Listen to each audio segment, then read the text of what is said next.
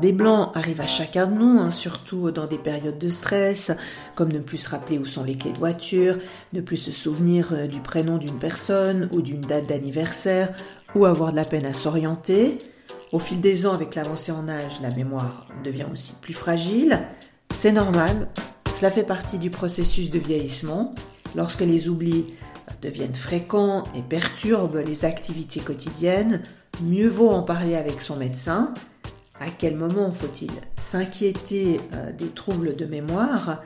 Nous en parlons avec le docteur Stéphane Heyer, médecin adjoint du service de gériatrie et du centre de la mémoire du centre hospitalier du Valais-Roman et qui est aussi membre du comité de l'association Alzheimer Valais-Valis. Pourquoi perd-on la mémoire en vieillissant? Alors, c'est vrai que les, problèmes de mémoire, c'est des problèmes liés à l'âge. Euh, et puis qu'à partir de 65, 70 ans, etc., la mémoire euh, va avoir tendance à, diminuer au début de manière insidieuse. Et puis si on rentre vraiment dans un processus pathologique, alors là, on peut rentrer dans un réel problème de maladie de la mémoire. Ce qui devient plus difficile, c'est lorsque la personne a une gêne dans son activité quotidienne en raison de ses problèmes de mémoire. Ça veut dire qu'elle n'arrive plus à réaliser certaines tâches, typiquement euh, gérer ses affaires financières et administratives, ou encore gérer ses médicaments, ou encore utiliser les transports publics ou conduire la voiture. À ce moment-là, les troubles cognitifs sont au-delà d'oubli bénin. Et là, on rentre vraiment dans un processus de troubles neurocognitifs. Pour ne pas confondre problème de mémoire et troubles cognitifs, quelle est la différence? Alors, les troubles cognitifs, au fond, ça veut dire qu'il y a une atteinte de plusieurs champs cognitifs. Il y a la mémoire qui peut être touchée, et dans la mémoire, il y a aussi différents types de mémoire. Il y a la mémoire des événements récents, c'est la mémoire épisodique, et aussi la mémoire des souvenirs plus anciens, c'est la mémoire sémantique. Donc ça, c'est un champ cognitif, la mémoire. Mais comme autre fonction cognitive, il y a aussi le langage, il y a aussi les fonctions exécutives.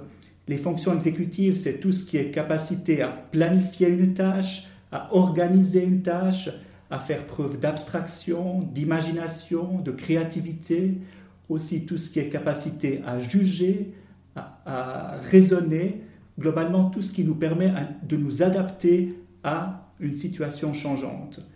Donc ça, c'est les fonctions exécutives, c'est aussi une fonction cognitive. Et les autres fonctions cognitives, c'est la capacité à pouvoir utiliser des instruments et aussi la capacité à pouvoir reconnaître des objets, des personnes et des lieux. Donc toutes ces fonctions cognitives, globalement, ça constitue les fonctions euh, donc cognitifs qui nous permettent de fonctionner au quotidien. Alors, hormis l'âge, est-ce qu'il y a des, causes, euh, événements qui peuvent conduire à des pertes de mémoire? C'est vrai que l'âge, au fond, c'est le, facteur de risque le plus important pour avoir des oublis et avoir des problèmes de mémoire. Maintenant, il peut y avoir d'autres phénomènes. Euh, ce qui est souvent euh, euh, rencontré chez les personnes âgées, c'est des périodes de confusion hein, qui, sont, qui surviennent dans des situations particulières, comme par exemple une élévation de la température dans une infection, ou des problèmes d'hydratation, ou la prise de médicaments qui ne sont pas bien tolérés, ou, des problèmes de, transit ou de, de surtout chez les hommes. Et à ce moment-là, il y a des périodes de confusion qui sont différents au fond des problèmes de mémoire qui évolueraient de manière plus insidieuse et qui évolueraient plus lentement dans le temps. Donc ces périodes de confusion, c'est susceptible de s'améliorer si on corrige euh, les causes de, l'état de confusion. Donc ça, c'est une autre cause, si on veut, de, problèmes cognitifs. C'est les états confusionnels qui sont donc secondaires à d'autres problèmes de santé. À quel moment faut-il s'en inquiéter euh, quand viennent ces signes de, confusion, par exemple? Il faut s'en inquiéter lorsque la personne n'arrive plus à gérer son quotidien. Euh, lorsqu'elle n'arrive plus à prendre correctement ses médicaments, lorsqu'elle n'arrive plus à faire ses courses, lorsqu'elle n'arrive plus à euh, préparer ses repas, et puis globalement lorsque les proches ressentent une mise en danger de la personne et puis a qu'il est nécessaire d'instaurer de, l'aide pour faire en sorte qu'elle puisse continuer ses, activités, mais avec de l'aide et plus au fond de, manière totalement indépendante. Il y a différentes manières de prendre en charge le problème et différentes personnes. Euh, il y a le médecin traitant qui peut déjà faire une évaluation, faire certains tests de, dépistage pour les troubles cognitifs. Et puis, euh, il y a alors autre centre de la mémoire où on a une approche alors euh, plus euh, médicale et rigoureuse, où alors on va faire des tests cognitifs plus complets, faire des techniques d'imagerie pour voir exactement les, centres de la mémoire et l'aspect du cerveau, et puis aussi proposer une prise en charge globale et trouver des solutions lorsqu'il y a des problèmes de mémoire. Alors, la perte de mémoire est souvent associée à la maladie d'Alzheimer, ce qui peut conduire les personnes à ne pas oser consulter un, médecin de peur du diagnostic. Est-ce que vous, euh, dans votre euh, quotidien euh, au centre de la mémoire, vous êtes confronté à ce type de situation? Il y a toutes sortes de, cas de figure. Hein. Il y a des, personnes qui, au fond, réalisent qu'elles ont des, des oublis et puis qui s'en inquiètent. Et puis, d'elles-mêmes, elles demandent à faire une évaluation et, au fond, elles attendent d'avoir un diagnostic.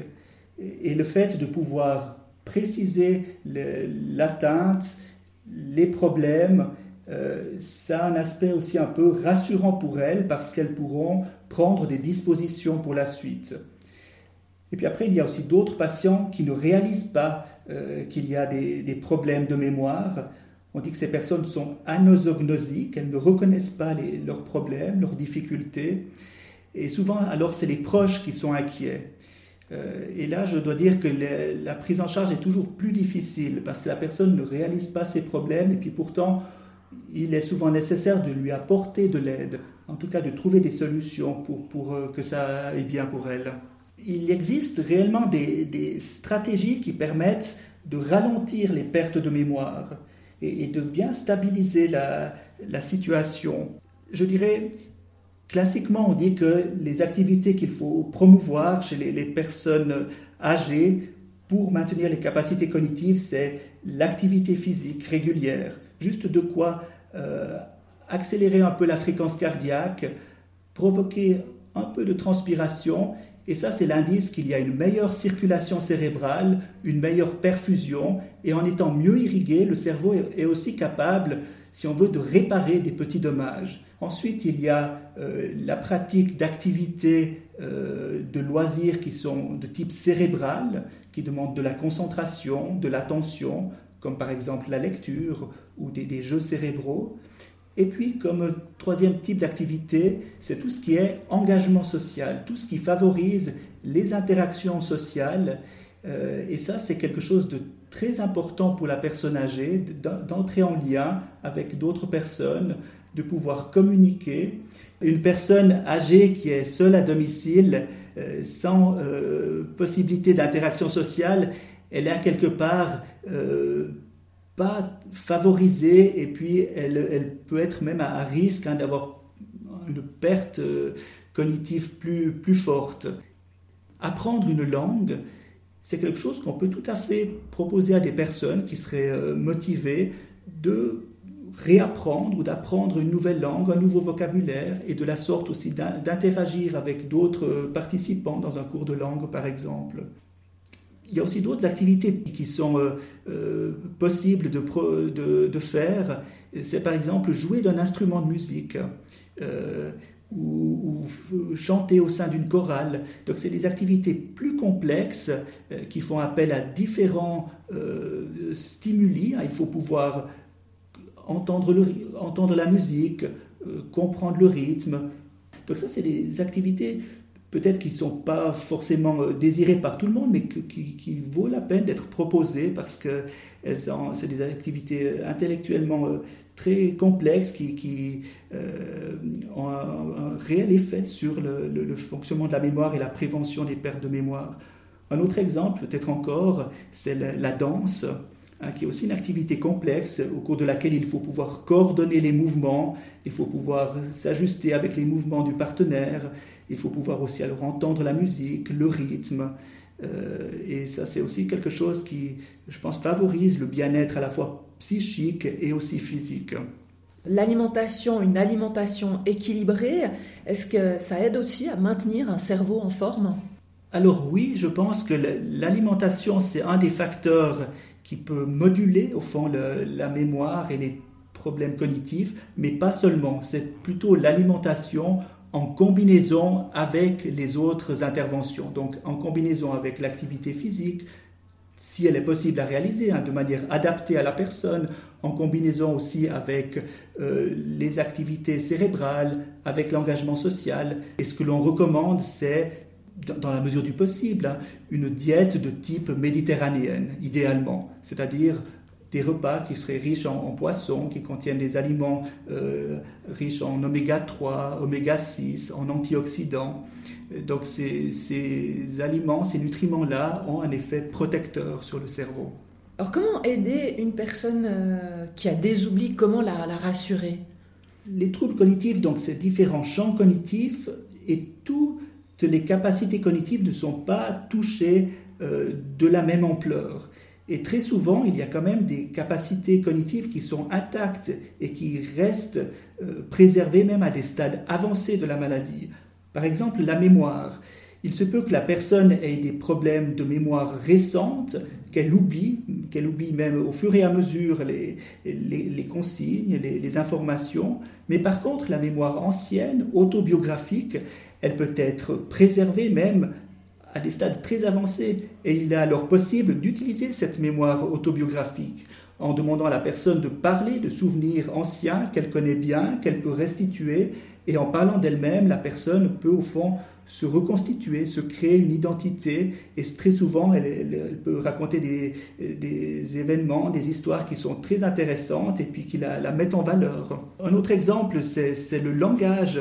Euh, alors parfois les personnes peuvent avoir des difficultés à, trouver les mots, à finir les phrases, à trouver les bons mots.